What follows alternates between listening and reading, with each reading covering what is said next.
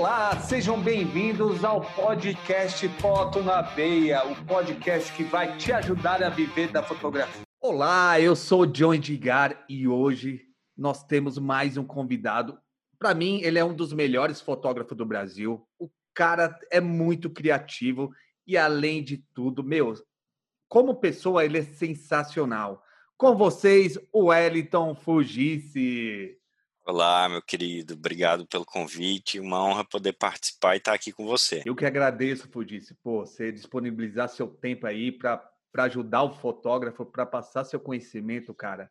Meu, isso aí é, é de muito valor, tá bom? E Fugice, eu sempre começo com três perguntas, tá? É, qual, qual, a sua idade, o que você fotografa e há quanto tempo você fotografa? Amigo, eu tô com 31 anos, vou fazer 32 agora em julho. É, eu trabalho há mais ou menos 10 anos com fotografia, principalmente fotografia de casamento. Né? A gente acaba, vez por outra, trabalhando com alguma outra coisa, cubro algumas formaturas bem pontuais, né? No ano passado, cobri três formaturas de medicina aqui na cidade junto com dois sócios. Cubro ocasionalmente alguns 15 anos, já fiz foto para algumas empresas, algumas, alguns editoriais de moda, mas o foco principal, vamos dizer assim, 95% do trabalho é envolvido com casamento, com ensaios de, de casal, e é o que eu realmente assim tenho uma paixão muito grande por fazer, e é a minha paixão, o universo da fotografia de casamento. Bacana, E como que você conheceu a fotografia, Fugice? Amigo, eu gosto muito desse universo desde muito jovenzinho, muito cedo. É, me lembro assim de com 7, 8 anos de idade já me interessar bastante pelo universo da fotografia. É, esse, esse período da minha vida, né, de 7, 8 anos, foi um período que meus pais se mudaram para o Japão e eu me mudei junto com eles e passei dois anos morando lá no Japão. Tava naquele auge de aquelas câmeras descartáveis. Não sei se você lembra disso. Lembra. E e assim, eu ajudava meus pais, né? Eles trabalhavam bastante, né? Eles foram para o Japão no intuito de fazer uma uma graninha e voltar para o Brasil. E eles trabalhavam, chegavam em casa mais ou menos 8 da noite. Eu chegava da escola de 4 da tarde. Nesse período, eles me pagavam ali uma mesada para ajudar a manter a casa organizada enquanto eles estavam é, trabalhando, né? E quando eles chegavam já estava a casa varrida, louça lavada. Eu ganhava uma mesadinha e essa mesada eu gastava basicamente só com câmera e revelação. Meu, que legal! Então foi uma paixão que começou lá atrás, na, na minha adolescência, 12, 13, 14 anos, começou a surgir aí a fotografia digital. O cunhado me emprestava uma câmera que ele tinha, eu levava essa câmera digital para todo lado então eu tenho minha adolescência toda praticamente documentada, assim, tenho mais ou menos umas 5 mil fotos dos amigos de adolescência. Eu quase nunca estava na foto, mas estava por trás da câmera. Mas já me surgiu aí nessa época da adolescência a percepção de como a fotografia guarda bons momentos. Né? E aos 18 anos eu retornei ao Japão, dessa vez é, eu fui a trabalho para juntar uma grana também, e nesse período eu tive um contato mais é, profundo com o lado mais profissional, que até então era um hobby, era uma coisa que eu gostava. Tive a oportunidade de estudar com um fotógrafo da Folha de São Paulo, fiz um curso online com o cara e comecei a me aprofundar numa pegada mais profissional, né? Comprei uma câmera bacana, mas nessa época ainda não existia o intuito de trabalhar com fotografia. E aí, quando eu me casei, aos 21 anos, é, o universo da minha esposa passou a ser o meu, porque a família da minha esposa toda é toda envolvida com o mundo de eventos sociais. Né? Eu tenho uma cunhada que é cerimonialista, trabalha com convites, a outra tem uma loja de aluguel de vestidos de noiva, a minha sogra teve buffet por décadas. É, tem uma outra cunhada que é decoradora. Então, assim, eu caí de paraquedas nesse universo e vi que tinha a figura do fotógrafo ali, né? E vi que aquela paixão que vinha desde tão cedo poderia ser uma profissão. E aí eu comecei a me aprofundar, a estudar e foi aí onde tudo começou, profissionalmente falando. Bacana, Fugis. Cara, você falou uma coisa bem legal aí, que você recebia uma mesada para manter a casa limpa. Meu, muitos pais criticam isso daí meu, meus filhos têm obrigação de, de deixar sua casa arrumada, de, de deixar a casa arrumada, de fazer as tarefas de casa. Meu, e eu concordo muito com seus pais, porque isso ajuda a, a, a criança a dar valor ao trabalho. Porque se ela não quiser, ela não vai receber a sua mesada, né? E não vai ter, não vai ter, não sei se seus pais também falavam, meu, você só vai ter essa mesada se você, você vai ter que se virar com isso, eu não vou te dar nada, né? E muitos pais têm preconceito com isso, né, Fugice?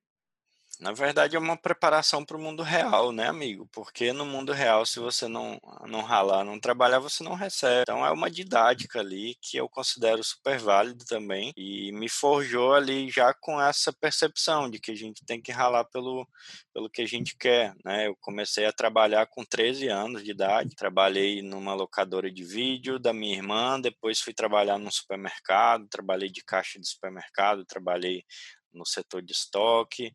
Depois fui trabalhar no Japão, aí trabalhei numa porrada de coisa, em cozinha industrial, fabricando elevador, fazendo chiclete. Tive muitas experiências engraçadas ali, curiosas, mas essa percepção assim do valor do trabalho, do, de como ele te remunera e como essa remuneração te permite ir atrás daquilo que você quer, né, foi muito importante para mim. Bacana. E você falou que a família da sua esposa estava envolvida ali no meio do casamento, meio de eventos, né? Cara, mas, meu, você não fotografava casamento. Você saiu do Japão, você estava estudando fotojornalismo, creio, né, com o cara da Folha de São Paulo. Sim. E como que foi assim? Como que apareceu o casamento? Falou o primeiro cliente para você fotografar? Se foi gratuito o primeiro casamento ou se você já começou a cobrar? Rapaz, meu primeiro casamento foi um, um amigo que eu tinha né? Ele me chamou para fazer o casamento dele porque ele, ele na verdade já vivia com a esposa dele há alguns anos e não tinha tido festa, queria fazer uma surpresa para a esposa e organizou ali uma uma festa surpresa para ela. E eu disse rapaz casamento é muito sério você tá louco eu não posso fotografar isso não. E ele disse meu irmão eu não tenho dinheiro para pagar ninguém então é você você vai fazer na amizade o que você fizer, eu vou achar ótimo.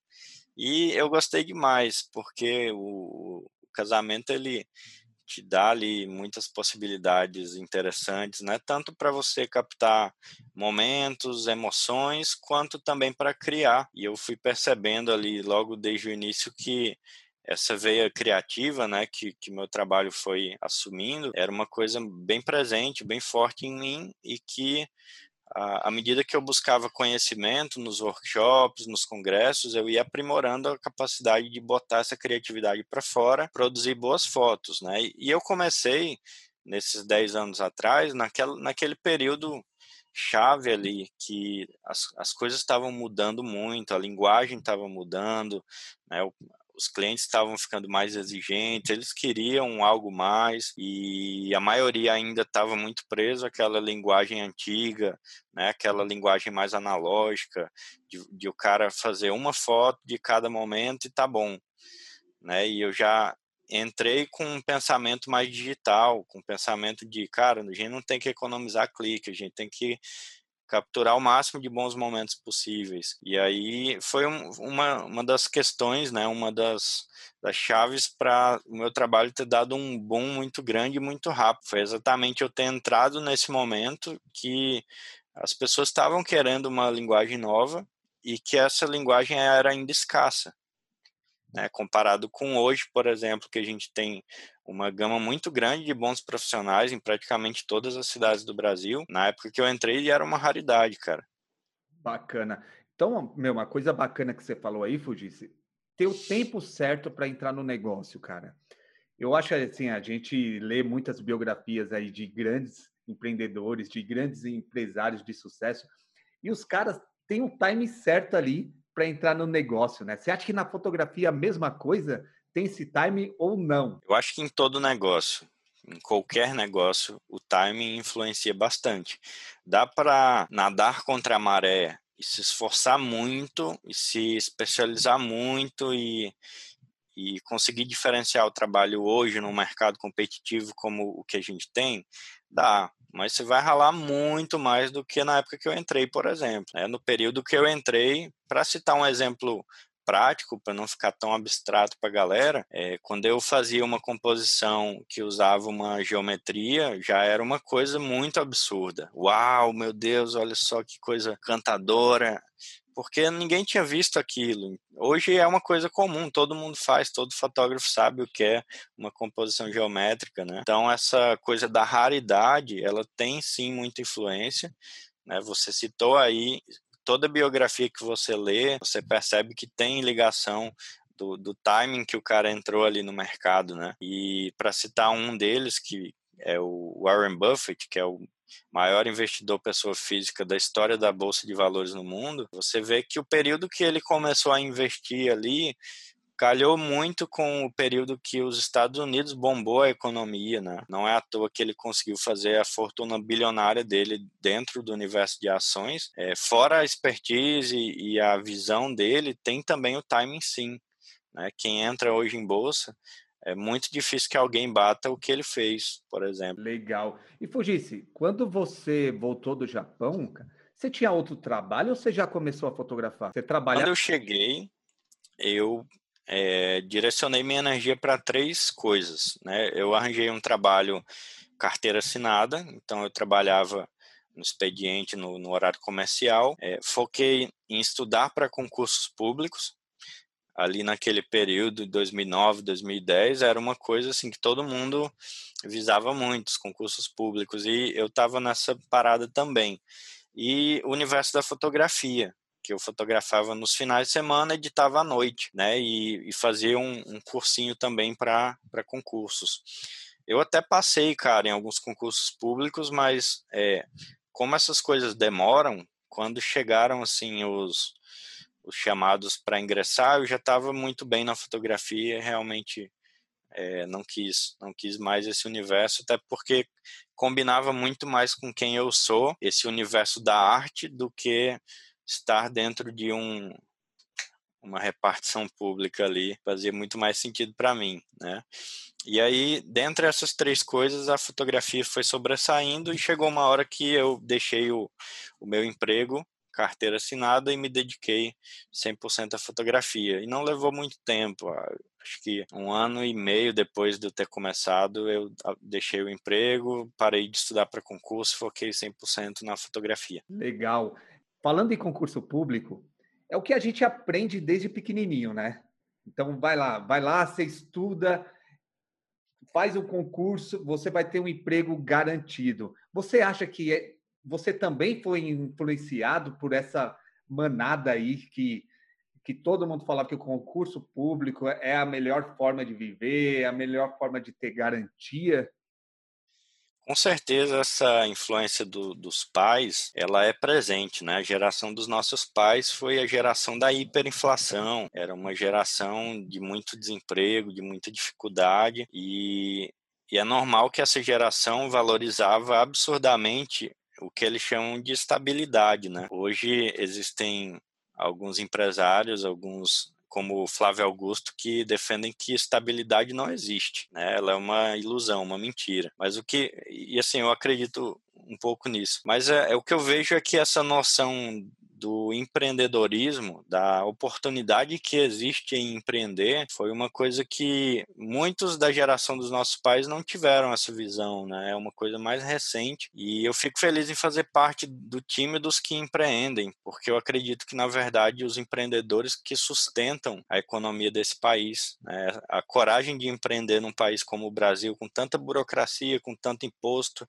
com tanta dificuldade, com tanto empecilho, é heróico, né? é um, gesto heróico e eu fico feliz de fazer parte desse time, de ter CNPJ, de pagar imposto, de cumprir o que tem que cumprir, fazer meu trabalho e apesar essa palavra é muito importante. Apesar de todas as dificuldades né, que o nosso país impõe, ter conseguido é, criar uma empresa bem sucedida, uma empresa lucrativa, uma empresa que me permite uh, o meu sustento, me permite realizações, me permite construir projetos, me permite também fazer com que essa empresa acabe sendo também um, uma estrutura que abençoa outras vidas. Então, isso tudo me deixa muito feliz.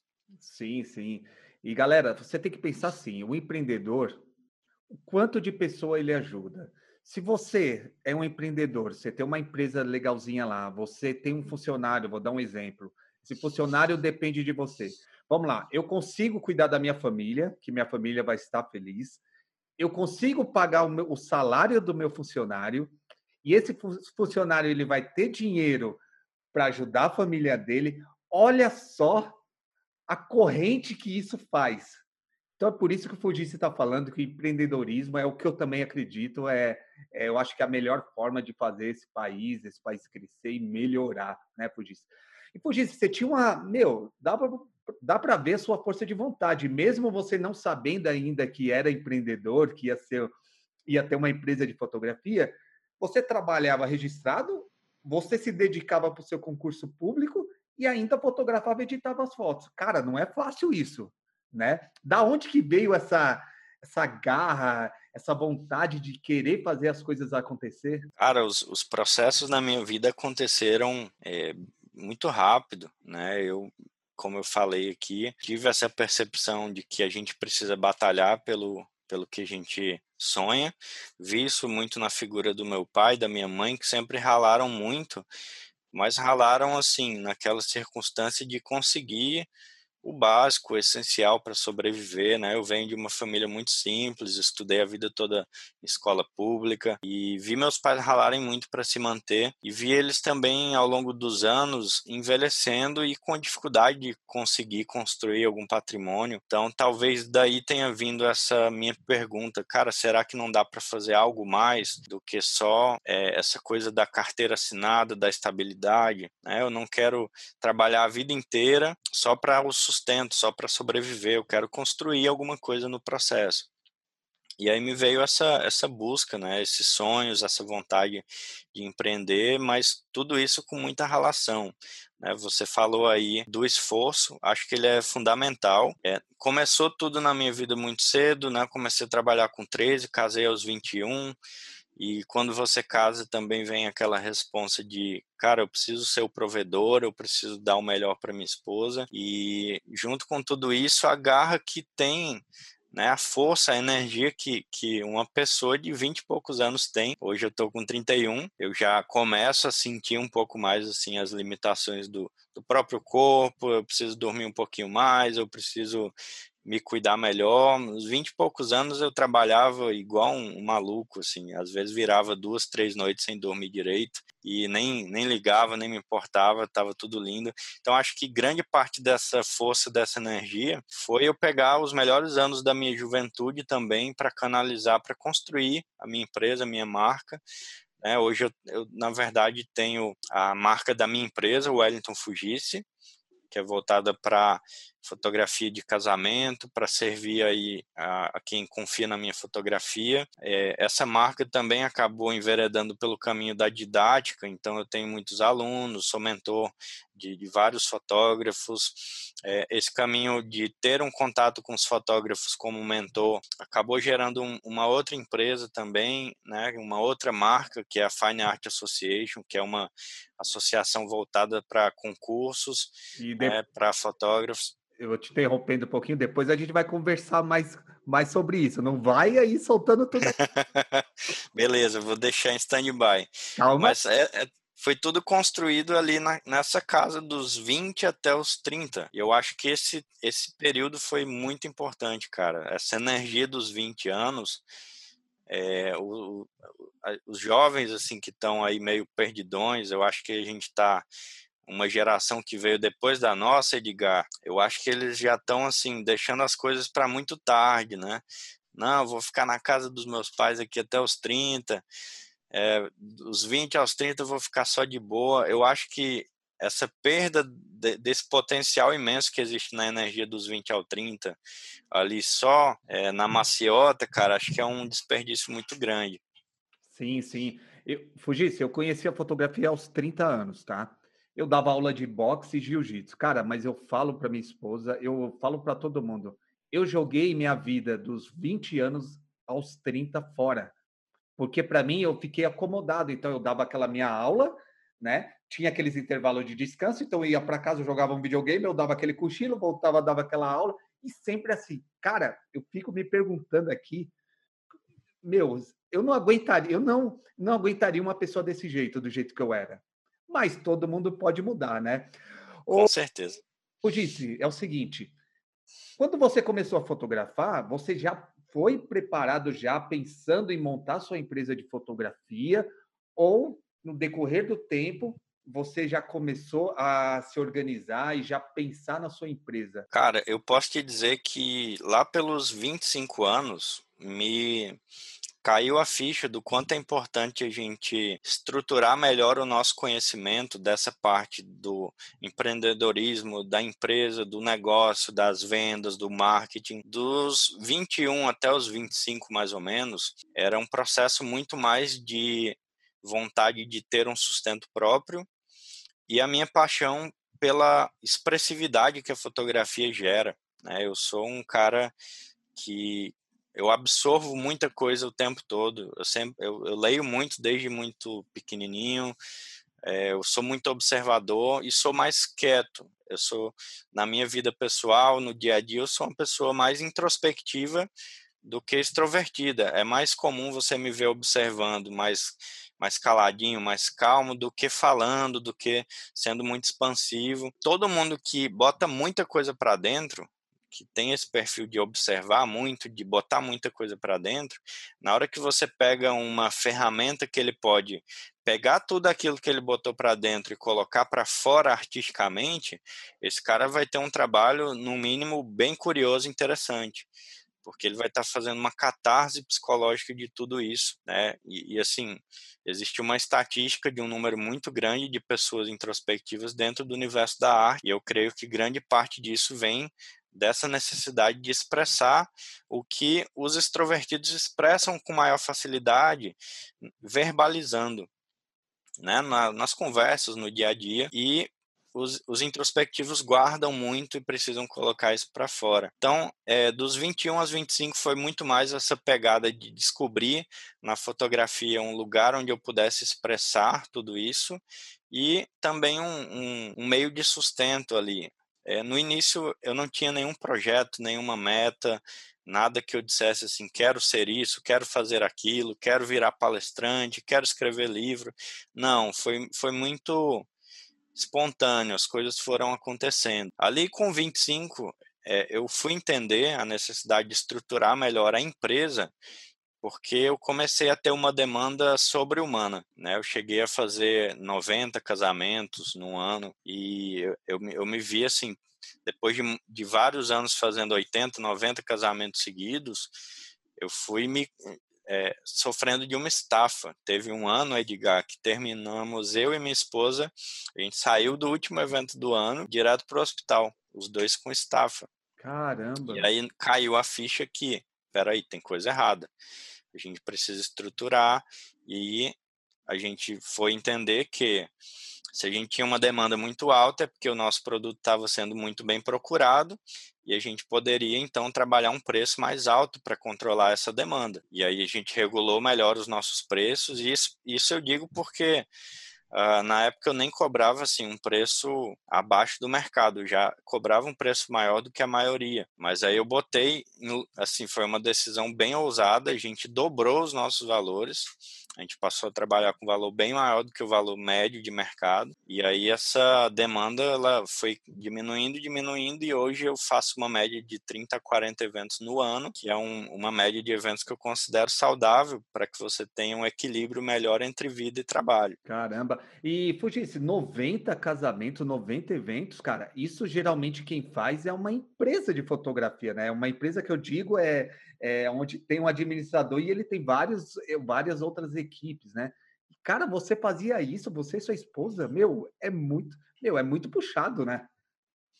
É, e, e, com todos os bastidores nas nossas costas também, né? Eu não terceirizava triagem, não terceirizava a pós-produção, era tudo com a gente, cara. E é isso que eu falei, a gente tinha energia para isso? Tinha, mas a gente estava querendo se cobrar além da conta. Né? E com 25 eu entendi, a gente regulou as coisas e foi um momento muito importante de entender que pô, existe uma empresa que, né, o, o meu cliente ele pode pagar mais, é, eu preciso saber precificar bem meu trabalho, e aí as coisas foram se encaixando melhor. Né? Então, quando a gente equilibra visão de empresa mais a visão do fotógrafo, a gente equilibra a vida. E, e é o seguinte, você falou que você, é, você aumentou o seu valor, né? E eu vejo muita dificuldade aí para os fotógrafos aumentar o, valor do seu trabalho, né? Qual que é a hora, Fujice, de aumentar, de aumentar o valor?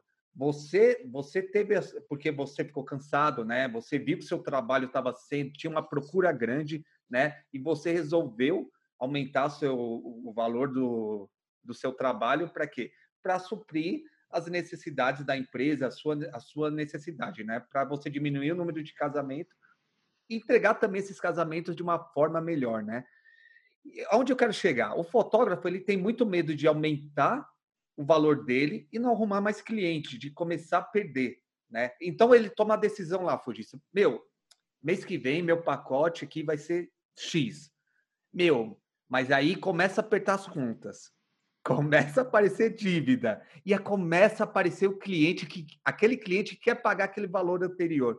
Como que o, como que o fotógrafo tem que se comportar? Ele tem que bater, no, bater o pé e falar: Meu, agora meu valor é esse, eu vou cobrar esse, não importa o que vai vir? Cara, essa pergunta é tão complexa porque envolve tanta coisa que, na verdade, quando a gente pensa no financeiro, tá tudo interligado.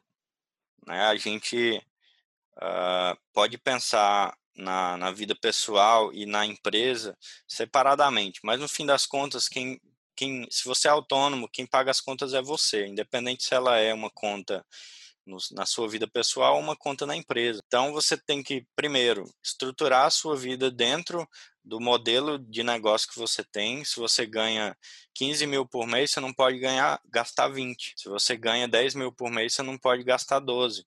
Na verdade, o ideal, tá? E é uma coisa que os brasileiros em geral não fazem, é para a saúde da, da tua, do teu negócio, da tua empresa, o ideal é que você viva alguns degraus abaixo do padrão de vida que você poderia viver, porque isso vai gerar ali uma sobra, uma quantidade de dinheiro que vai sobrar depois que você ganha o seu dinheiro, paga todos os seus débitos, e esse valor, ele precisa ser usado primeiramente para construir o que a gente chama de reserva de emergência, que vai ser um valor ali para caso alguma emergência surja na sua vida ou uma emergência como a gente está vivendo agora a nível mundial, né? E você tem ali uma grana para segurar a onda. Depois de ter uma reserva de emergência pensada para pelo menos seis meses de sustento da tua vida, se, se a, o teu recurso parar completamente, você tem como viver seis meses ali com esse dinheiro da reserva.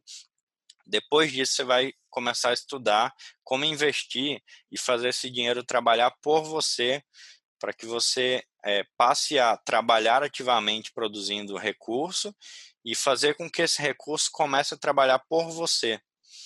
Né? A gente, por exemplo, é, isso parece complexo, mas no nosso dia a dia, a gente paga juros para todo lado. Né? A gente paga juros quando financia uma casa, financia um carro, quando é, pega um empréstimo.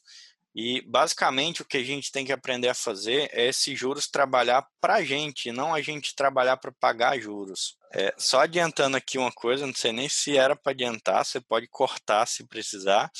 Eu vou falar de bolsa de valores no, no congresso teu aí, e eu acho que é uma das coisas que é, são mais importantes dentro na, da noção de saúde financeira que um fotógrafo precisa conhecer, porque é o melhor meio para fazer o seu dinheiro trabalhar por você é, é a bolsa de valores no meu ponto de vista. Ah, então, assim, isso tudo que eu falei, né, de você basear e ter uma noção do quanto você gasta, o quanto ganha, do que você pode investir, de ter uma constância, uma disciplina nos investimentos, tudo isso está interligado com a tua questão, tá? Porque você está me perguntando, cara, como é que o cara vai poder cobrar é, um pouco mais, como é que ele vai poder gradualmente ganhar um pouco melhor, né? Primeiro lugar é ele estruturar bem a vida financeira dele. Tá. Tá? Por quê? Porque se o cara já tem uma dívida, ele vai ter muito mais medo de subir o valor, por exemplo. Porque é natural que toda vez que você faça uma atualização de tabela, vai ter um pequeno intervalo onde os clientes vão estranhar aquele preço. Eles estavam acostumados que o fotógrafo cobrava, por exemplo, 5 mil, agora ele cobra 6. Tem uma pequena fase de estranhamento, depois tem uma fase em que as pessoas se acostumam, começam a entender e aceitar aquele valor, e vão começar a aparecer os clientes que estão dentro daquele perfil de consumo não necessariamente vai ser o mesmo perfil que era antes. Talvez na alteração do 5 para o 6 ele comece a lidar com um novo público e ele vai ter que aprender a lidar com esse novo público, com a exigência dessa nova clientela, e ele precisa saber que quanto mais ele vai subindo os degraus, mais exigente o cliente vai ficando também no processo, tá? Mas o principal indicador, do meu ponto de vista, é o mesmo que me levou a subir o meu preço lá, a dobrar o meu preço, né, como eu contei, que é a lei da oferta e procura. Se você está tendo muita procura, é um bom sinal de que o seu cliente provavelmente pode pagar melhor para você, tá? Não adianta é, você, por exemplo, querer mudar de 5 mil para 30 mil se nenhum cliente vai corresponder a esse valor. Então, não é uma questão de você definir o valor que der na telha. Na verdade, isso que eu fiz foi bem arriscado. O que eu aconselho é que o fotógrafo faça revisões é, a cada período, por exemplo, de seis em seis meses, ele aumente 10%, por exemplo. Aí ele vai fazendo alterações graduais. Eu fiz uma mudança brusca porque a minha vida pediu uma mudança brusca na época. E você já estava, você já tinha se preparado para isso, né? Queira não queira, se desse errado ali uns dois meses, você tinha como se garantir aí para pagar as dívidas, para cuidar da sua família, né, Fudice? Exatamente, exatamente. Estruturar bem o financeiro é uma das chaves para você conseguir ir subindo o seu valor sem aquele medo hum, que, que paralisa, sem ser tomado pelo pânico, né? E com confiança, porque quando você atende um cliente, se você fala um valor e ele sente que nem você está de acordo com aquele valor, se o cliente sente que você acredita que o seu trabalho não vale aquilo que você está dizendo, é, é, muito provável que ele não feche com você, né? que não feche com esse fotógrafo, porque ele vai sentir essa insegurança.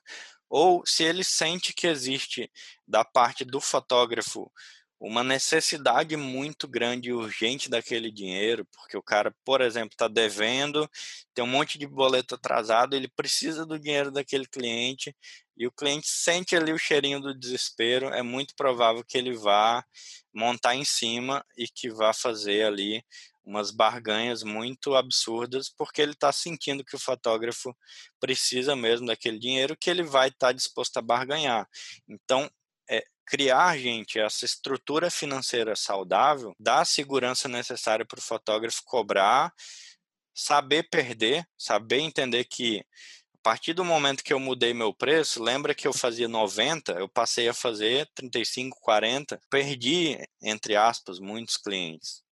E é preciso saber entender que quando o jogo muda, você não vai lidar com a mesma dinâmica. Então, até para você, por exemplo, às vezes estar em casa num sábado, fora da pandemia, né? Estou falando no, no ritmo comum, estar em casa no sábado, ver a postagem do coleguinha trabalhando, não ficar ressentido, não ficar pensando, ah, mas por que, que eu não estou trabalhando?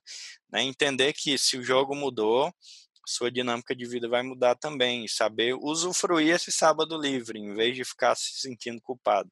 Legal. E você falando ali de o cliente perceber que o fotógrafo está pedindo, é, tá precisando do dinheiro, é o seguinte, galera. O Fudice está dizendo, quando você ali, você está querendo enfiar venda para o seu cliente, tá?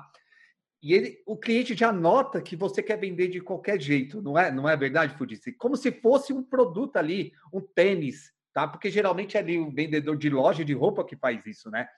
Ele vai querer dar um valor para o seu trabalho. Mas quando você mostra o gatilho mental da autoridade, da escassez ali, que você não está muito preocupado, você no fundo ali, você está remoendo, fala, caramba, tem que fechar comigo, tem que fechar comigo, mas você não pode demonstrar isso. Você tem que agir como uma autoridade no mercado, você tem que agir como uma pessoa única, que você, que ele precisa de você para registrar aquele momento lindo da vida deles, se for um casamento, né? Não que você precise dele, não é verdade, Fudice? É isso aí, amigo. E se você precifica bem e estrutura bem é, essa percepção do todo que eu falei, está tudo interligado. O que você precisa ganhar para manter a sua vida ali é, financeiramente saudável, que você precisa ganhar para manter um equilíbrio entre vida e trabalho. Se você precifica bem o seu trabalho, você vai é, perder alguns clientes com certa tranquilidade, tá? Então esse desespero ele de fato não vai existir. Você vai atender aquele cliente muito aberto a que ele se ele se sentiu identificado com você, com todo o perfil da sua empresa, com os valores que você demonstrou, com seu trabalho, ele vai fechar. E se ele não é teu, ele vai para algum amigo de trabalho e tudo bem, tá tudo certo, né? Tem os clientes certos para a gente, eu acredito muito nisso. E a gente é muito mais feliz quando esse cliente certo, ele chega até nós. E quando a gente abre mão do cliente que na verdade não é nosso e que pode se tornar uma grande dor de cabeça tá? E eu digo que hoje eu, eu sou muito feliz e muito satisfeito com meus clientes que entendem muito o perfil do meu trabalho, o meu estilo, eles já vêm muito cientes do que eles querem, do que eles já viram do meu trabalho. Isso me dá uma paz muito grande, porque o cliente não vai me pedir uma coisa diferente do que o, o, o meu estilo já se criou no mercado. Então, é, esse momento é um momento muito confortável, muito agradável de viver, né? Agora, lembrando de, de tudo que a gente falou antes, não, não veio do céu, não caiu de paraquedas, não chegou do nada, foi uma construção, exigiu muito trabalho, exigiu anos de consistência, e aí você chega num momento assim, onde tem essa calma maior. E eu digo para você que até mesmo financeiramente, o cliente que é seu, ele vale por dois ou por três tá? Porque se o fotógrafo souber trabalhar muito bem o seu pós-venda, ele vai ter de repente o, valor inicial do contrato dobrado, triplicado, porque aquele cliente está apaixonado pelo trabalho do fotógrafo, porque aquele cliente desde o início ele esteve disposto a investir na fotografia. Então esse perfil de cliente ele também é um perfil muito apto a é, investir muito no pós-venda depois, pegar um álbum melhor, investir em página extra. E hoje é, é bem comum a gente dobrar aí o valor inicial do contrato nessa etapa pós-casamento. E, e, por exemplo, é o que tem mantido né, a parte empresarial da fotografia aqui na minha empresa nesse período de pandemia, onde os eventos todos pararam. Os eventos pararam, mas em contrapartida, vários clientes meus que na correria do dia a dia não tinham tempo para escolher as fotos do evento para montar o álbum, agora estão me procurando e eu também estou procurando alguns clientes nesse sentido. Olha só, você não quer usar esse tempinho para escolher fotos, se você quiser a gente escolhe por você também, botando esses projetos adiante, trabalhando pós-venda e tem dado muito certo. Sim, bacana. E, e, é bem legal você falar isso, Fudice, porque o fotógrafo, principalmente nessa época, ele quer adivinhar quanto o cliente tem. Se o cli... Não é todo mundo que está passando necessidade, galera. Não é todo mundo. Não é todo mundo. Tem muita pessoa ganhando dinheiro nessa época. Teve muita, tem muita pessoa que se preparou, está preparado para passar essa época de pandemia. Então você não pode julgar o seu cliente, você não pode falar que ele não tem dinheiro, você não sabe, você tem que ir lá e fazer. Uma coisa que eu estou fazendo, Fugis, que meu, que eu tô vendendo álbum, cara, eu dou um desconto pequeno ali no meu álbum, na margem, pô, porque a gente ganha no álbum aí, não sei você, mas a gente ganha às vezes mais de 100%, se você depende, você, uhum. né? Então, por que não diminuir um pouquinho o seu, né, seu lucro ali e oferecer para o cliente, falar que é uma oportunidade única, cara? O cliente, ele vai comprar. Se ele tem um dinheiro ali, se ele não tiver, ele vai falar não. Se tem, ele falou, pô, então quanto que é, como que fica? Aí você já manda lá as, diagramar do álbum, ele já vai ver e já vai fechar com você, né, Fugice? Fugice, vamos. Tem alguns clientes que, inclusive, estão trabalhando mais do que o normal nesse período de pandemia, né? Como, por exemplo, o setor, é, o setor de saúde. Enfermeiros, médicos têm trabalhado dobrado, triplicado e também a remuneração deles tem aumentado com isso. Sim, sim. E Fugice, meu, seu trabalho é sensacional. Ninguém pode. Obrigado, amigo Ninguém pode negar. Meu, não consigo ver eu vou falar assim, lógico, eu, eu, a gente sempre tem que melhorar. Eu acredito que você pensa isso. Quando você está ali acomodado com sua fotografia, você já era. Eu acho que você vai cair. Eu acho que o fotógrafo ele vai cair. E você é uma pessoa que sempre está evoluindo, né? Cara, da onde veio essas inspirações aí? Lógico, você falou que já gostava de fotografia, já de pequeno, mas eu acredito que você teve seus mentores, né, para fazer essas fotos. Cita aí alguns workshops que você fez que mudou a sua vida. Ou mudou seu trabalho. Desculpa.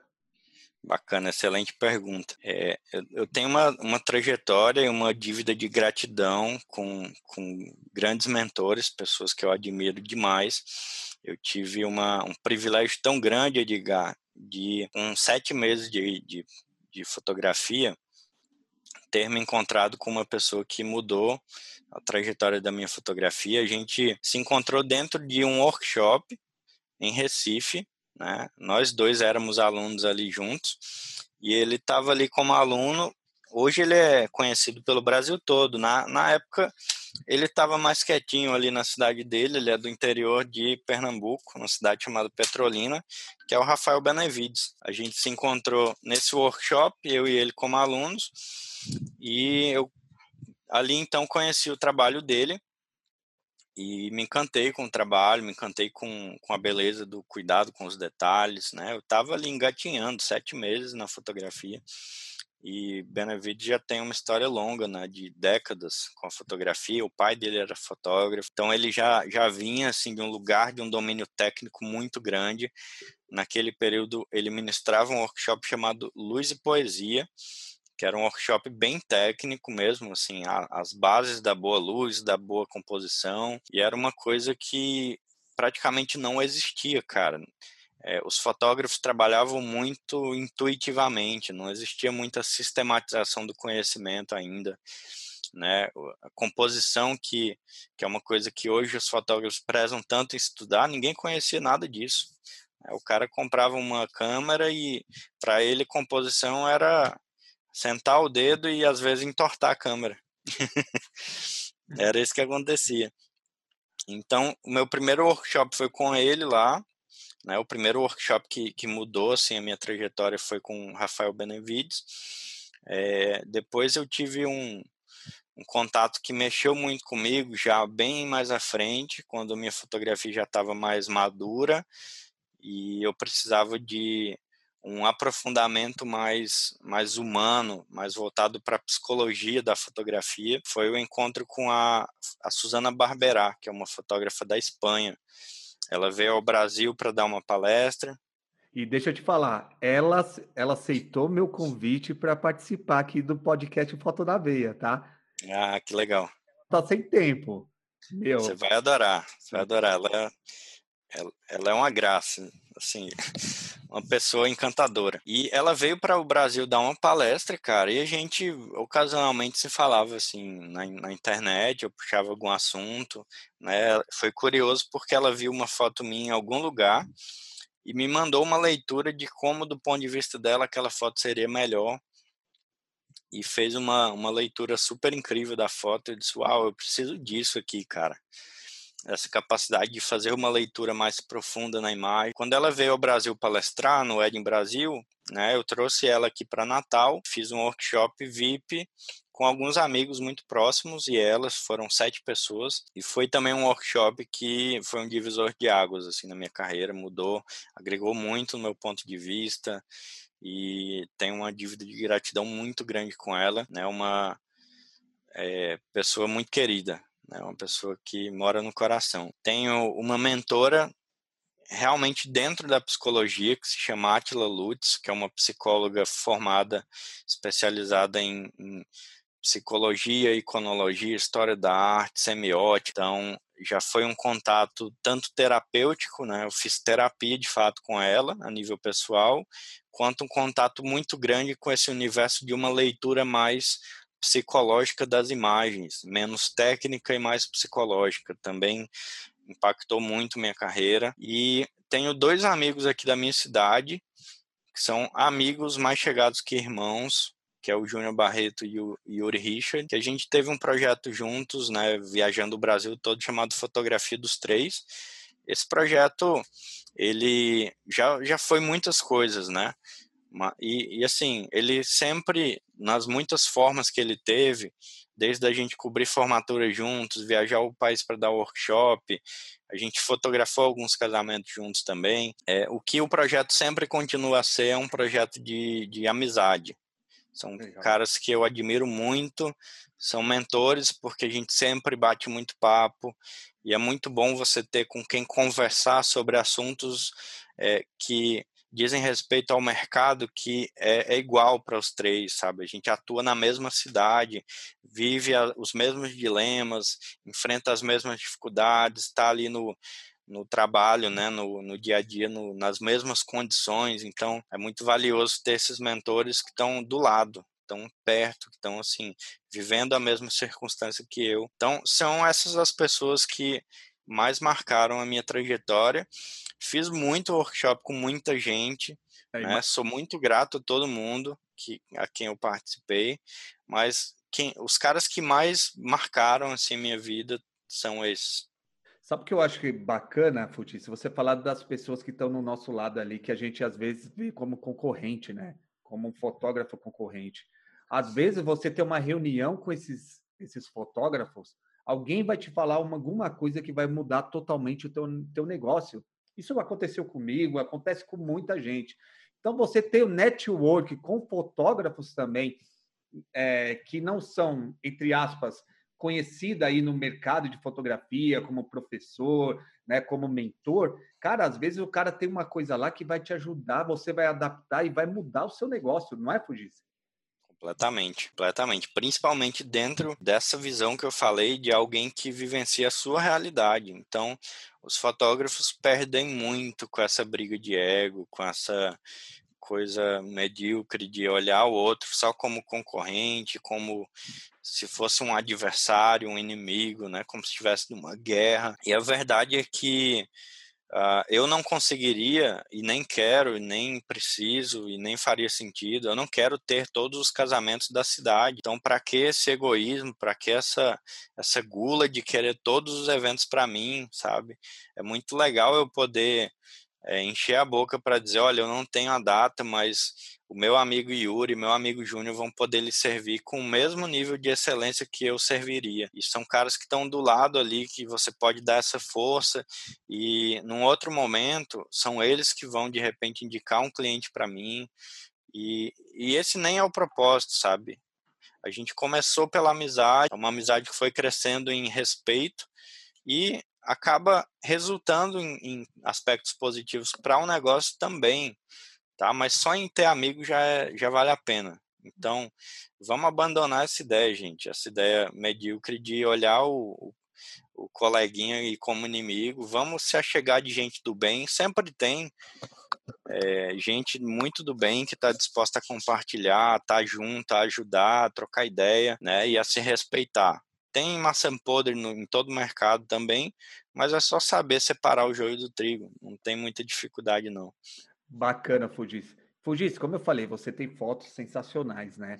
E, e, a maioria dos fotógrafos acha que se ele postar uma foto lá no Instagram ou ele postar uma foto no Facebook, a, a noiva, né, ou, ou, a debutante, ou quem seja, o tipo de fotografia que ele faz, vai vir lá o cliente bater pelo amor de Deus, eu preciso te contratar, né? E o marketing, ele é muito importante nisso, né? Fala um pouquinho de como você trabalha seu marketing, como que você prospecta cliente, se, eu, se o fotógrafo ter apenas fotos bonitas, se isso vai dar resultado ou não. Talvez lá, quando eu comecei, né, que eu citei aqui, há 10 anos atrás, há 8 anos atrás, a raridade de uma fotografia mais bem construída talvez naquela época, diga, simplesmente o fotógrafo postar fizesse resultado. Hoje não. Né? Hoje, basicamente, o trabalho dos fotógrafos está um tanto nivelado, tecnicamente falando, E no Brasil, o, o, estilo de fotografia, em geral, ele é muito parecido. Tem muito trabalho de casamento que se você sair abrindo ali 10 abas do, de, de, do seu navegador olhando, você vai notar 10 trabalhos ali muito parecidos. Então, acaba que o, nessa questão do, do cliente olhar e achar tudo parecido, ele vai olhar para o preço. Se ele não encontrou princípios muito claros de diferenciação daquele profissional, ele vai barganhar o preço, né?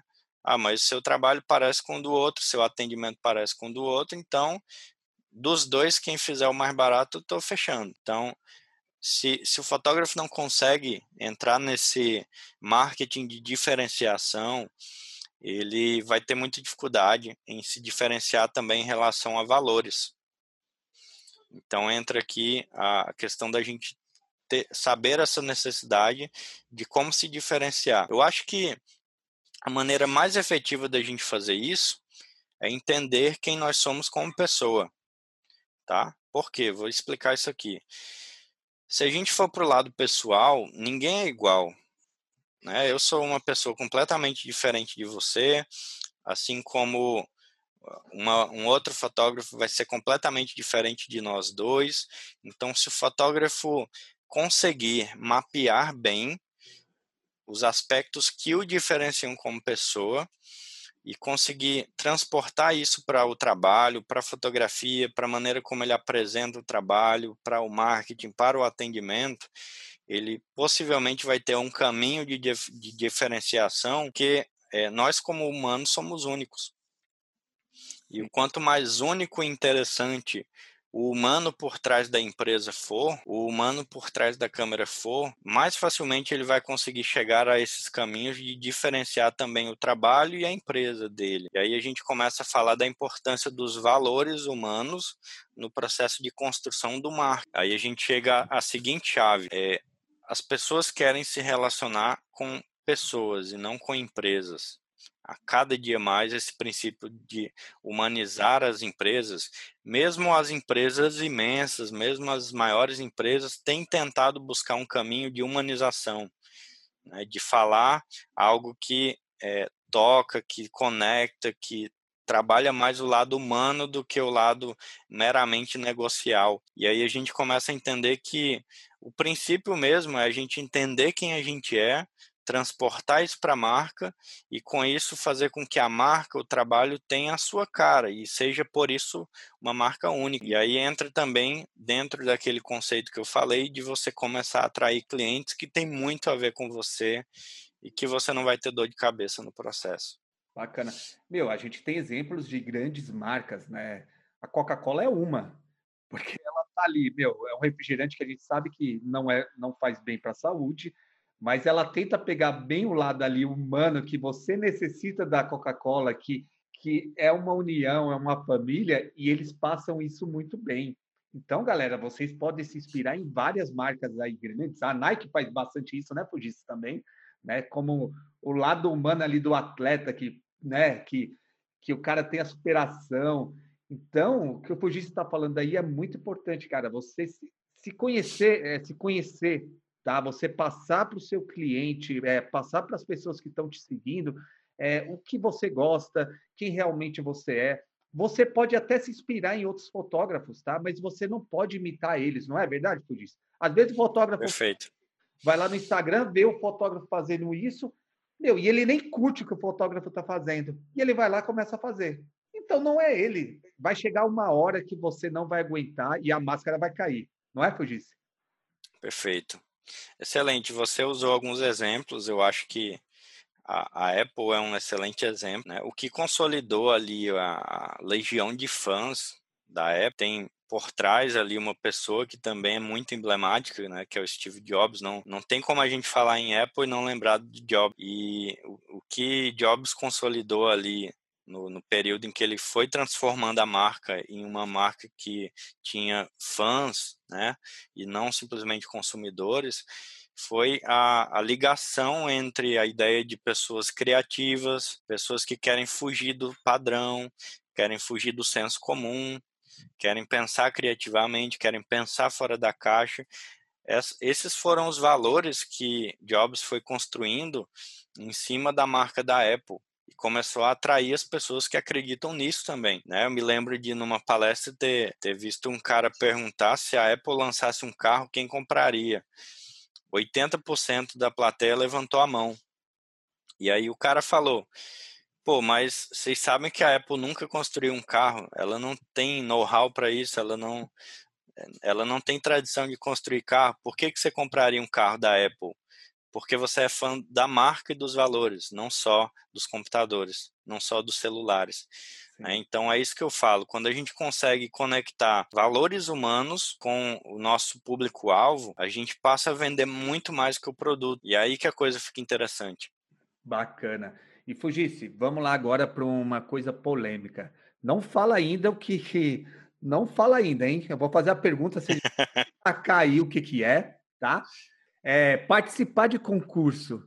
Como isso ajuda o fotógrafo? Ele vai fazer é, as fotos que eu ganhar, que eu ganhar prêmio, vai fazer eu vender mais? Como que o concurso vai me ajudar? Interessante, excelente pergunta. É um tema polêmico, né? A galera adora polemizar concurso, associação. Eu tive uma jornada muito positiva, cara, no universo de concursos, né? Muito antes de é, iniciar o projeto Fine Art Association, eu participei ativamente do universo de concursos e uh, fui membro e, e, fui premiado, acredito que em todas as associações mais importantes aí que você tenha a pensar, né? Fearless, SPWP, AGWPJ, WPJ, Inspiration, Braille, enfim, uh, não me vem à mente todas agora, lá Union, é, Photography Bodas, mas eu, eu, gosto muito do universo de concurso.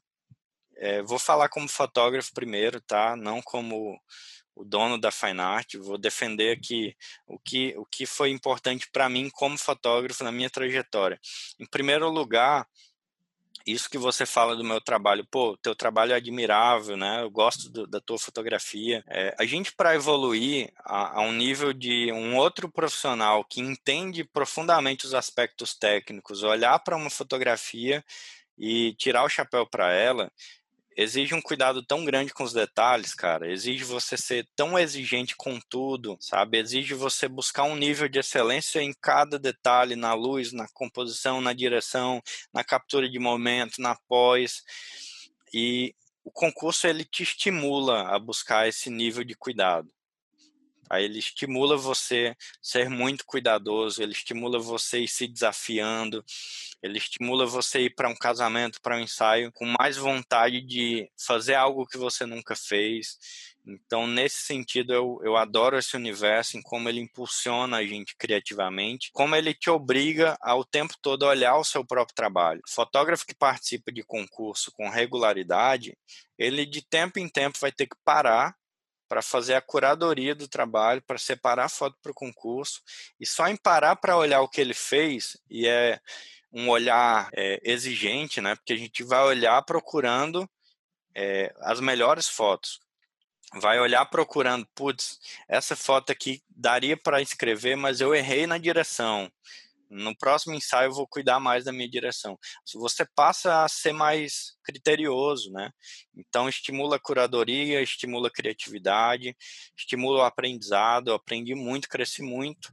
Eu acho que a presença da participação em concursos é, de fotografia está é, tão aliançado quanto o universo dos workshops e dos congressos no crescimento da fotografia do Brasil sabe? Tem, tem o mesmo peso e a mesma importância dos congressos que ensinaram muito, dos workshops que ensinaram muito, e os concursos que instigaram a galera a botar esses conhecimentos em prática. Então, é, tem essa remuneração de você se tornar um fotógrafo melhor e obviamente um fotógrafo melhor consegue cobrar melhor, consegue se diferenciar melhor, consegue se destacar melhor, então tem um impacto direto e imediato na empresa sim, tá? A respeito do marketing, se o fotógrafo sabe explorar muito bem, postar, trazer à tona que ganhou, trazer à tona a dificuldade que é ganhar um, uma premiação, Pega um prêmio como a Fearless, por exemplo. Eu fui, durante acho que uns cinco anos, o primeiro lugar no Brasil e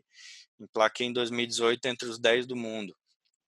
coleção da Fearless são 15 mil fotos, 20 mil fotos para 100. Pega o nível de dificuldade disso, faz seu cliente entender, faz seu cliente entender o nível de raridade do teu trabalho, faz seu cliente entender que um júri é altamente técnico e especializado diz, cara, seu trabalho é bom, né? Transplanta esse universo do fotógrafo para o cliente e vai ter um peso de marketing muito grande. Agora, se o fotógrafo não fizer esse trabalho, a noiva nem vai ficar sabendo, né? Então depende muito também da forma como o cara gerencia tudo isso. Então, teve um impacto na minha carreira, sim. Me levou a muitas oportunidades, abriu muitas portas. Eu fui para a Europa palestrar por conta disso, cara, por conta de prêmio. Então, abre portas muito legais, sabe? É, talvez se eu não tivesse um trabalho premiado, você não me conhecesse, você não me fizesse esse convite, é, eu não estivesse aqui falando com, com você e com todo mundo que está ouvindo.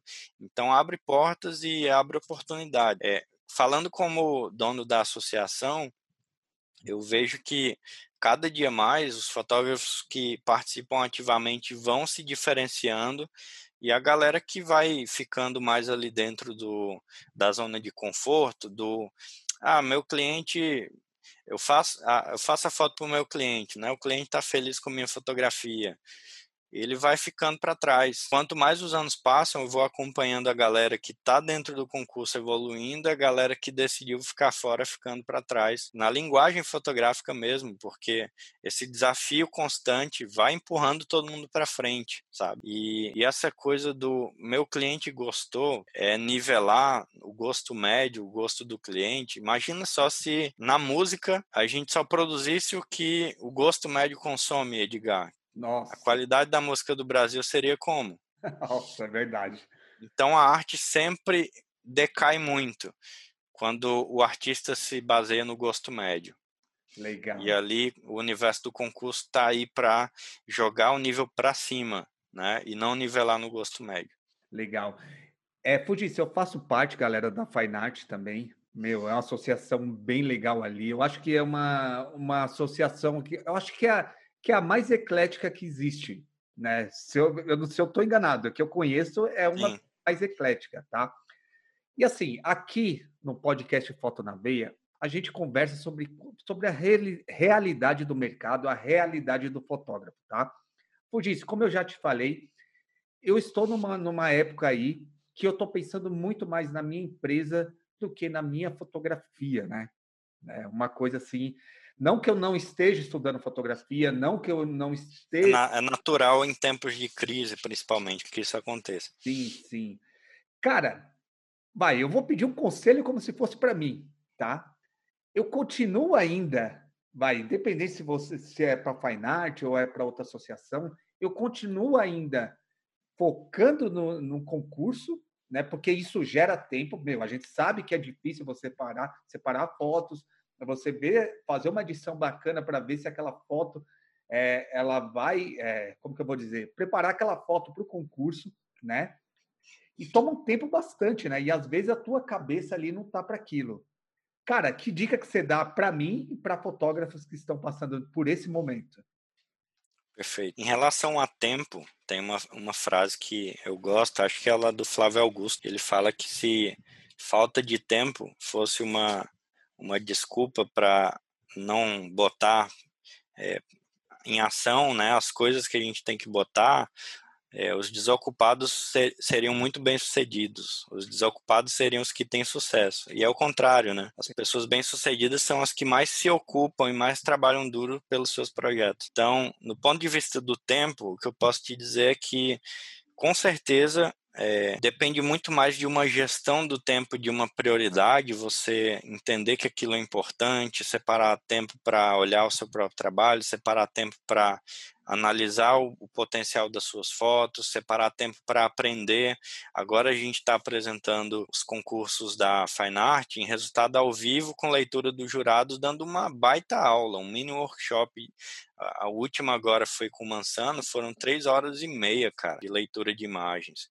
Então, separar tempo para acompanhar, para estudar, para estar tá junto. A gente tem um grupo de membros no WhatsApp que a galera se ajuda para caramba, tira dúvida de contrato, tira dúvida de fotografia, dúvida de mercado. Então, é um tempo de qualificação. E se qualificar, sempre tem resultado. Tá? É, dedicar esse tempo é árduo. Eu não vou dizer aqui que, que é fácil. Não, não é. É muito mais fácil abandonar e dizer, não, não vou participar mais desse negócio, não. Vou ficar na Netflix, né? Ou vou fazer outra coisa. É mais fácil, mas tem um custo alto, do meu ponto de vista. Como eu falei, é, eu, eu acompanhei, cara, gente que tinha um trabalho muito bom, Edgar, há dois anos atrás, há três anos atrás, que ficou parado no tempo, cara gente que disse, ó, oh, não vou mais participar de concurso, vou fazer o que o meu cliente quer, né? Essa ideia de serviço ao gosto médio, de pensar só no que o cliente espera, cara, é tão legal você entregar o que o cliente espera e surpreender ele com muito mais. É, eu vi é, muita gente, muita gente talentosa parar no tempo porque abandonou. Financeiramente falando, eu acho que o cara tem que ser muito coerente com o seu momento muito coerente, nessa pandemia principalmente. Se você não tem reserva de emergência, está passando perrengue para fazer compra no supermercado, logicamente não é a hora de pagar anuidade de associação, não é, tá? Então não, não participe porque você está fazendo besteira. Agora, se tu está bem estruturado financeiramente, está conseguindo manter, está conseguindo fazer pós-venda na sua empresa, está tudo bem estruturado, tem reserva de emergência, gosta muito do universo de concurso, tudo bem, participa, continua participando, tá? Mas eu acho que, é, financeiramente falando, eu acho que cada caso é um caso e é necessário bom senso e coerência nesse sentido. Inclusive, algumas pessoas entraram em contato dizendo: Cara, eu adoro participar da Fine Art, eu vou dar um tempo, quando as coisas voltarem ao normal, eu volto. E eu não fiquei insistindo pro cara, sabe, voltar. Eu disse: Cara, com certeza, entendo perfeitamente. Na hora que tiver bem, você volta. E cada caso é um caso. Bacana, não. Falou aí, falou bem pra caramba, acho que tirou até minha dúvida, acho que tirou a dúvida de algumas pessoas que estavam pensando aí, pensando sobre concurso, né? E Fugisse, eu sempre faço uma pergunta, tá, cara? Enquanto tiver, galera, essa época de pandemia, enquanto podcast, foto na veia, eu sempre falo, Fugisse, que esse podcast ele nasceu na pior situação do mundo, né? Da nossa geração, né? Que é essa pandemia aí que tá meu, fazendo todo mundo parar, né, cara? E, Fugisse, o que, que o fotógrafo pode fazer, cara? Eu sei que você já falou algumas coisas lá atrás, né? Mas o que, que o fotógrafo pode fazer, cara, para ganhar alguma, algum dinheiro agora, nesse período? E também, cara, para ele não se sentir um derrotado, ele se, se sentir, é, cara, como que eu vou dizer? Um cara forte, né? Pô, vou acordar de manhã, eu tenho que fazer alguma coisa para mudar meu negócio, eu tenho que fazer alguma coisa para mudar minha vida. Dá alguma dica? Com certeza. Psicologicamente falando, se você acompanha é, o que os psicólogos, o que os psiquiatras têm falado, é, muitos deles têm reiterado a importância da rotina. Então, é importante que o fotógrafo tenha né? Apesar dele estar em casa, apesar dele estar em quarentena, apesar do momento da pandemia, ele criar uma rotina para esse momento. Então, se o fotógrafo de repente passa o dia inteiro de pijama, deitado assistindo Netflix, é natural que ele vá se sentir deprimido em algum momento. Tá? Então, é, levanta, toma banho, veste uma roupa, cria uma rotina, rotina de exercício físico, rotina de trabalho, quantas horas você vai produzir, quantas horas você vai estudar, quantos livros você vai ler por semana, quantas lives, cara, quanta live incrível que a gente tem agora nesse período de pandemia, né, conteúdo de qualidade sendo distribuído gratuitamente, é, só lá no no meu canal do, do YouTube, a gente tá, acho que com umas, sei lá, 12 horas de leitura de imagem por conta dos concursos. Então, tem muito material legal, tá? Para o fotógrafo separar tempo para estudar. Então, acho que dentro dessa rotina cabe o, o momento de se preparar, né, de se capacitar, de estudar, de ler, de assistir bom, bons trabalhos aí, boas lives, é, boas aulas. Uh, a gente tem algumas plataformas de ensino surgindo no Brasil voltada para fotógrafos, né? Uh, a gente tem projetos como Fotosfera, por exemplo, que surgiram agora no período de pandemia.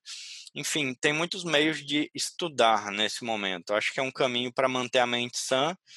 Acho que exercício físico ajuda também no aspecto biológico. Acho que a gente precisa é, também separar tempo para fazer o que a gente ama, o que a gente gosta, tempo para um, um lazer que eu, eu, conheço muito fotógrafo pilhado em trabalho que há muitos anos não, não fazia alguma coisa que gostava. Tem alguns amigos que faziam anos que não tocavam um instrumento que gostavam, um violão, um piano, e voltaram a desenhar, voltaram.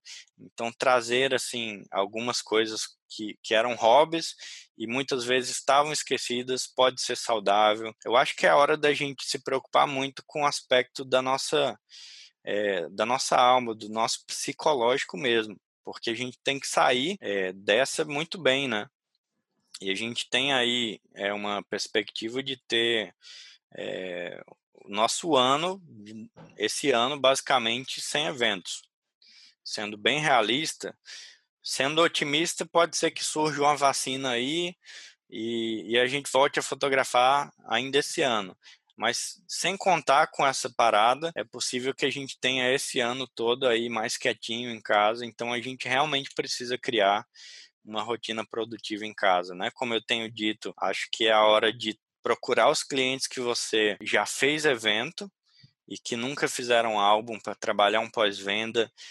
É um, uma excelente maneira de manter o financeiro bem tá? Principalmente se você tem um bom trabalho ali, se você faz muito dentro de um casamento, eu costumo entregar uma média de 3 mil imagens por casamento.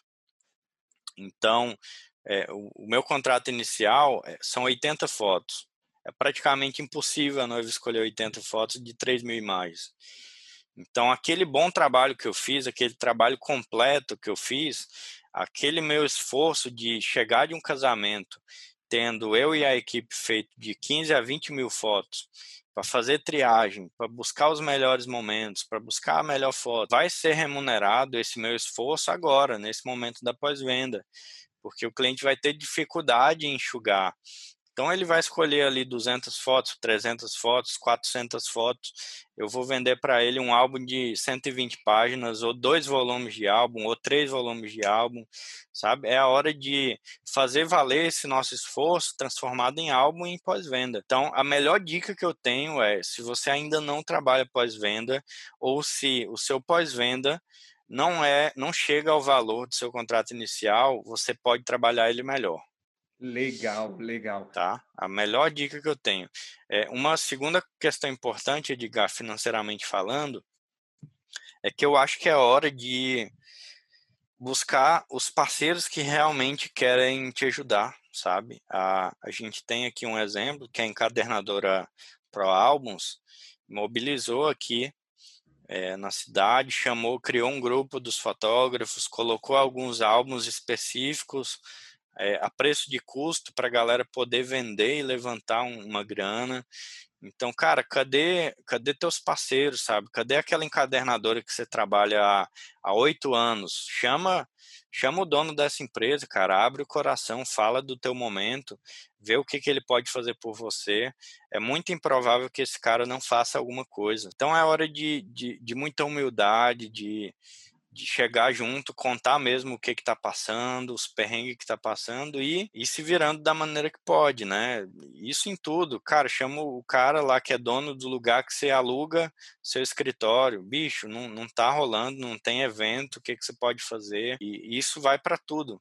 É, é hora de tentar enxugar todos os custos que a gente pode, sabe? Viver da maneira mais simples que a gente pode, segurar a onda e saber que no ano que vem, provavelmente, alguns de nós não vão ter conseguido segurar a onda. Sim. Alguns de nós não vão estar mais na fotografia. Ano que vem, provavelmente, juntando eventos adiados, mais novos contratos, a gente vai ter um ano de muito trabalho, talvez o ano que a gente mais vai trabalhar na vida. Então, quem, so, quem, quem segurar a onda e conseguir sobreviver, vai ter também um retorno muito grande lá na frente.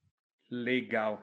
E Fugisse, meu, é, galera, talvez esse episódio é, vai demorar um pouquinho para sair, talvez já tenha acontecido aí o, o congresso Foto Insights, tá? Onde o Fugisse também vai palestrar. E Fugisse, você vai palestrar um tema bem diferente, né? Porque assim, o fotógrafo, ele, ele só confia ali no negócio dele, ele não tem outra maneira ali de tirar sua renda, cara. E você vai falar sobre um assunto muito interessante aí que eu estou também pensando em começar a estudar, que eu sei que é bem complexo. Eu sei que aqui no podcast né, não vai dar para falar tudo, mas dá para você falar um pouquinho sobre o que você está estudando, é, o que você está fazendo agora para ganhar uma renda a mais. Perfeito. Edgar, é, adiantando aí, né? O assunto que a gente vai tratar nesse congresso, um assunto inusitado dentro do mundo fotográfico, né? O assunto da Bolsa de Valores. Bolsa de Valores, que é um universo que eu amo e que eu acredito que pode ser a salvação financeira de muitos fotógrafos, tá? Vou explicar um pouquinho do, da maneira como eu enxergo, tá? Vou ser muito superficial, vou falar muito por cima, porque é um assunto e um tema muito complexo e completo. Mas resumindo, eu acredito que todo autônomo ele tem que lidar com a perspectiva previdenciária dele, que é basicamente o que, que vai acontecer comigo quando eu estiver no momento que eu não consiga mais trabalhar. Né? Como é que vai ser o meu padrão, meu estilo de vida, minha maneira de sobreviver quando a minha força de trabalho já não for mais a mesma. E eu acho que é um, um assunto que os fotógrafos acabam fugindo muito, né? eles não pensam muito nisso, e, e deveriam muito pensar, porque, ah, em geral, né, a gente tem uma, uma vida de trabalho aí que não vai tão longe, né? No, no mercado tão concorrido quanto da fotografia, eu, por exemplo, eu não olho para o lado e vejo um concorrente meu com 50 anos. A não ser o Ney. É. O Ney tá lá com. O Ney já tá com 50? Já. Eu não sei a idade, cara, mas é um ponto fora da curva, né? Sim. Em geral, você vê o quê? A galera com a média entre 20 até 40. Sim. Então, isso já é um indicativo de, de mercado. Possivelmente chega uma hora que o próprio mercado começa a dizer assim: aquela debutantezinha vai dizer, ó, eu não quero esse cara mais velhinho cobrindo, quero um cara mais novo. É, é, é meio cruel pensar isso, mas é um fato, né? A gente tem que encarar a realidade. Então, a minha perspectiva em bolsa é previdenciária ok? Eu trabalho com bolsa numa modalidade que se chama buy and hold, que em inglês significa comprar e segurar, que é, uma, é um conceito baseado em análise fundamentalista das empresas que estão ali na bolsa. Tá? Quando eu falo em bolsa de valores, a primeira coisa que vem à mente das pessoas é um cara com um monte de tela aberta, um monte de número, um monte de letra, as, as telinhas passando ali, que é o que basicamente um trader faz tá? Então eu não estou falando de trader, que é o cara que vai ficar comprando e vendendo ação o dia inteiro, porque isso é um trabalho. É, eu respeito muito quem, quem vive de trade, mas isso vai exigir, se o cara quer ser bem sucedido, que ele trabalhe no mínimo oito horas fazendo isso por dia, e a margem de risco de um, de um trader é muito alta. A estatística é que cerca de 90% dos traders quebram. E a gente tem uma estatística inversa quando a gente fala de buy and hold, que é o cara que é, compra uma ação de uma empresa porque ele acredita no crescimento daquela empresa ao longo dos anos. Então, eu não compro uma empresa pensando em vender mês que vem. Eu compro uma empresa porque eu estudei o fundamento daquela empresa, eu sei qual é o plano de negócio da empresa e eu quero ser sócio dela. E aqui entra uma palavra extremamente importante: você ter mentalidade de sócio quando compra uma ação nessa, nessa modalidade que é o buy and hold. Então, é, eu, eu, vou te fazer uma pergunta aqui. Você gostaria de ser sócio da uh, do maior banco da América Latina, um banco que teve aí uma lucratividade de, salvo engano, 7 bilhões no ano passado. Você gostaria de ser sócio de um negócio desse, Edgar? Sim, sim, lógico. Se o dono do Itaú, que é essa empresa que eu estou mencionando, batesse lá na sua porta de noite, dissesse assim: Ei, cara, vamos assinar aqui para você ser sócio da, do Itaú, você ia desperdiçar essa oportunidade? Não. Com certeza não. Bolsa de valores pode ser isso, gente. Pode ser uma sociedade de longo prazo entre você e uma empresa. E aí que entra o conceito de não fazer o menor sentido eu vender as ações que eu tenho do Itaú, estou usando o Itaú de exemplo aqui, porque eu não quero me desfazer da sociedade. Seria como você apertar a mão desse cara e dizer quero ser seu sócio. E no mês que vem você ir lá na casa dele e dizer eu não quero mais ser sócio não. Entendi. Me desfiz das ações da empresa. Tá? É a mesma lógica. A gente tem, é, vou pegar um exemplo aqui. É, no Brasil a gente tem um cara, pessoa física chamado Luiz Barsi, começou a investir bem jovenzinho, ele era engraxate e hoje ele deve ter acho que uns 70 anos, cara. É, e ele chegou à casa de bilhão, com muita paciência, com o passar dos anos, com a metodologia buy and hold, e o dinheiro foi trabalhando por ele ao longo das décadas, tá? O que a gente tem que saber, o buy and hold ele tem a estatística inversa, né? Se 90% dos traders quebram, 90% dos holders conseguem construir um grande patrimônio em bolsa. E isso a gente está pensando lá na frente, né? Eu estou pensando em quando eu estiver com 50 anos. Eu estou pensando lá na frente e não no agora. Então, um dia isso vai me surtir um grande resultado, tá? Eu acredito na bolsa nesse sentido, porque nessa metodologia também eu não preciso despender é, muito do meu tempo, eu posso concentrar o meu tempo no meu trabalho e o meu trabalho vai me gerar renda para constantemente poder investir um pouco mais dentro do universo da bolsa e aumentando a maneira como eu me exponho ao capital ali dentro, tá? Pegando um exemplo aqui, é um exemplo de uma empresa que deu muito certo em bolsa, tá? Mas que pode dar uma perspectiva do quanto pode ser uma oportunidade interessante se expor à bolsa de valores se você, Edgar, tivesse investido há mais ou menos uns cinco anos atrás mil reais do seu capital numa ação chamada MGLU 3, que é uma ação da Magazine Luiza, você hoje teria transformado esses mil reais em mais ou menos 350 mil. Caramba! Em cinco anos. Tá? Eu estou pegando aqui um dos melhores exemplos que a gente tem de crescimento nos últimos anos na Bolsa do Brasil, mas é um exemplo que mostra para a gente a força que tem você colocar o capital na mão de uma empresa que está em crescimento, porque o seu capital vai crescer junto com a empresa.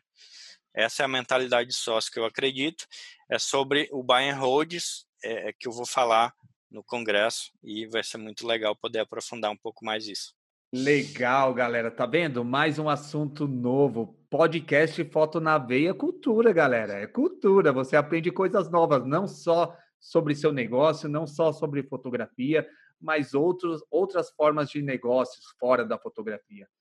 Fugisse, infelizmente estamos chegando no finalzinho, cara. E eu sempre peço para os meus convidados indicar um filme e um livro, tá? Pode ser qualquer filme, tá? Pode ser qualquer livro, não precisa ser de fotografia, não precisa ser de negócio.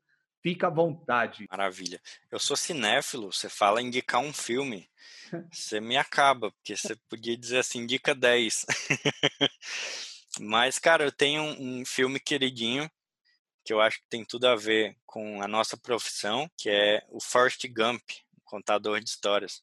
Assisti, assisti dois dias atrás com meus filhos, que eles não tinham assistido, e eles piraram. É um filme antigo que ainda impacta as pessoas. É um filme que, que envelhece muito bem. É um filme atemporal, cara. Hum. E para mim é um, exatamente por isso é um clássico, é uma obra-prima do cinema. E eu recomendo quem nunca viu assistir urgentemente. Eu recomendo quem já assistiu reassistir. É um filme encantador de você assistir de novo. Eu, ao longo da minha vida, devo ter assistido aí umas 10 vezes e nunca me canso. É um filme lindo demais tá? E tem tudo a ver com a nossa profissão, que é basicamente uma profissão de contar histórias. E a indicação de livro, cara, eu vou fazer um jabá do meu, né? fazer. Meu livro, artisticamente, né, que eu escrevi com tanto carinho. É, tem muita gente que, que diz, cara, Fugisse, eu admiro que você é um cara com, com uma bagagem ampla, um cara de conhecimento, um cara de cultura. É, eu, eu preciso dizer aqui para vocês, é, eu vim, eu, eu fui criado numa cidade no interior de Goiás, uma cidade pequena, estudei a vida inteira em escola pública. Meus pais não tiveram a oportunidade de é, estudar, então meus pais estudaram ali é, simplesmente os, os três, cinco anos ali iniciais, não tiveram chance de aprofundar a sua escolaridade. E eu cresci nesse, nesse ambiente em que, é, teoricamente, eu estaria distante né, de, de um, ponto de vista mais complexo assim do universo do conhecimento e o que me trouxe para dentro da, da noção do quanto a cultura o quanto a, essa o quanto o saber é importante para o crescimento do ser humano foi a literatura. De onde é que veio a cultura que foi formada em mim e que algumas pessoas dizem admirar? Da literatura. Tem uma, uma citação que eu gosto do Humberto Eco que ele fala que é, um ser humano que é, não, não gosta de ler, ele vive a sua vida. Um ser humano que gosta de ler vive mil vidas, que ele vai ter contato com milhares de pontos de vista diferentes do dele. Legal. Então, eu creio que a leitura expande né, a nossa consciência e a nossa cultura de diversas maneiras. E, para mim, escrever um, um livro era uma dívida de gratidão a força que a literatura teve na minha própria vida, na formação de quem eu sou, formação cultural que eu tenho. Não tenho graduação, não, não tenho diploma, tudo que eu sei foi, foi né, nesse impulso autodidata e em função do que os livros e a vida me ensinaram. Né, e as pessoas queridas que estão à minha volta. E escrever esse livro foi um deleite, foi um momento de gratidão. É, tem muito de mim ali, sabe? Das maiores lições que eu aprendi, tem muito da minha história, do que eu acredito, dos meus valores. É, é, um, é um livro muito completo. E eu acho que a leitura dele para um fotógrafo tem muito a agregar. Então, é, no momento, a editora encerrou as atividades, então, se você quer é, os, a sua edição do livro artisticamente, é só me procurar, eu tenho um estoque dele aqui. E o legal é que eu envio para você dedicado e autografado para qualquer parte do país Qual ou é? do mundo, tá? Qual é o nome do livro? Artisticamente. Isso, bacana. E Fuji, tá. PDF também, assim, se a pessoa você tem isso daí? Você está vendendo ele em PDF também ou não? Não, não. Somente, fí somente físico mesmo. Bacana. E, como, e galera, hoje eu vou indicar um filme, tá antigo aí, que eu sou velhinho, já tô com 40 anos. Dança com Lobos. Cara, esse filme tem uma história bem legal aí. Fotografia é legal, tá bom? E eu aconselho aí vocês assistirem esse filme, tá? E depois vocês me falam se gostaram ou não, tá bom? E hoje eu não vou indicar um livro, eu vou indicar outro podcast, tá? Eu acredito muito no podcast, não é à toa que eu criei o podcast Foto na Veia, porque eu acredito muito no conteúdo que o podcast pode entregar, tá? E um podcast que mudou a minha vida se chama Café Brasil, tá? Do Luciano Pires, tá? Esse cara aí eu considero também é, um dos meus mentores né, Fugis? A gente tem aqueles mentores que a gente nunca nem viu pessoalmente, né, cara? E a gente parece que tá ali com o cara, parece que a gente conhece faz tempo, né? né? E o parece que é brother, né? Sim. E o Luciano Pires é um deles. E Fugisse, como que eu faço para te encontrar nas redes sociais, para saber o Instagram da Fine Art? Bacana. É, vocês podem me encontrar no Instagram no wfugice, ou no wfugisse.mentoria. No de mentoria eu acabo direcionando o conteúdo mais voltado para fotógrafos, né? E o wfugisse é o meu conteúdo mais diverso e aberto também para os clientes. É, eu o Insta da Fine Art é o Fine Art Association. No Facebook, pelo meu nome, Wellington Fugisse. Tem o meu site também, wellingtonfugisse.com.br. E o site da Fine Art, que é o fineartassociation.com.br, onde você pode entrar, saber mais sobre a associação. Se quiser participar, clicar em Associe-se, preencher o seu formulário de adesão e a gente entra em contato contigo em até sete dias. Bacana. E galera, não esqueçam de me seguir lá no Instagram, john.edgar, tá bom? E também começa a seguir o podcast Foto na Veia lá no Instagram. Galera, eu sei que o podcast, o Instagram do podcast, eu tô deixando a desejar, mas eu tô com muito projeto aí, então tô deixando ele um pouquinho de lado, tá bom? Mas em breve ele vai ter conteúdos bacanas lá que vocês que vai ajudar também o fotógrafo, tá? Então também tem o canal, tá? Tem o canal Foto na Veia Blog, que é lá no YouTube, aonde eu coloco aqui a nossa conversa em vídeo, tá? Então para quem não gosta muito de, de ficar escutando podcast, gosta de ver de conhecer os convidados, gosta de ver essa minha cara feia aqui, esse narigudo aqui, vai lá no YouTube, tá bom? E galera, toda segunda um episódio novo, tá bom? Então, toda segunda, sem falta, tem um episódio novo no podcast Foto na Veia. E Fugício, obrigado, cara, por ter aceito o meu convite. É uma honra. Mais uma vez eu vou falar isso, é uma honra ter você aqui no podcast Foto na Veia. Muito obrigado, querido. Prazer e honra minha poder participar, poder trocar essa ideia. Espero que ajude, né, e contribua com é, a rotina, a vida, a carreira dos fotógrafos. Parabéns pelo podcast, que esse projeto cresça cada dia mais e desejo que Deus abençoe aí a todo mundo que está ouvindo a gente. Se cuidem, galera. Valeu, galera, e foto na veia!